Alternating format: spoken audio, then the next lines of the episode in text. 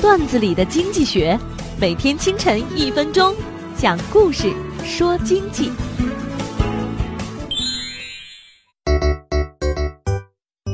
一个老板非常苛刻，但凡遇到下属犯错，立马开除。一天中午，老板到建筑工地视察，看到员工们一片忙碌，很是高兴。忽然发现有个小伙子在角落里看漫画，老板非常愤怒：“你一个月的工资多少钱？”小伙子吓了一跳，答道：“一一千块。”老板立即掏出钱包，数了一千元，扔给小伙子，大声吼道：“马上走人！”小伙子数也没数，开心的走了。老板奇怪的问旁边的工人：“他是哪个部门的？”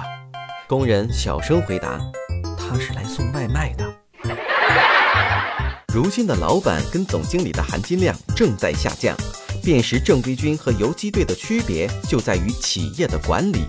脱离了规章制度，企业的发展会以老板为主体思想，进而演变成一种帝王文化。老板犹如皇帝一样，整天忙于做决定。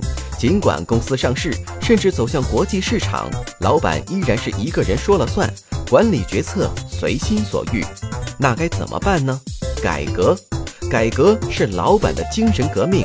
只有用完善的规章制度来管理，才能打破老板的专制，让企业走上正轨。本栏目由财经榜中榜之路上说头条与上山微电台联合制作。我低头走过一路山岗，云冲向沉沦已久的沧桑。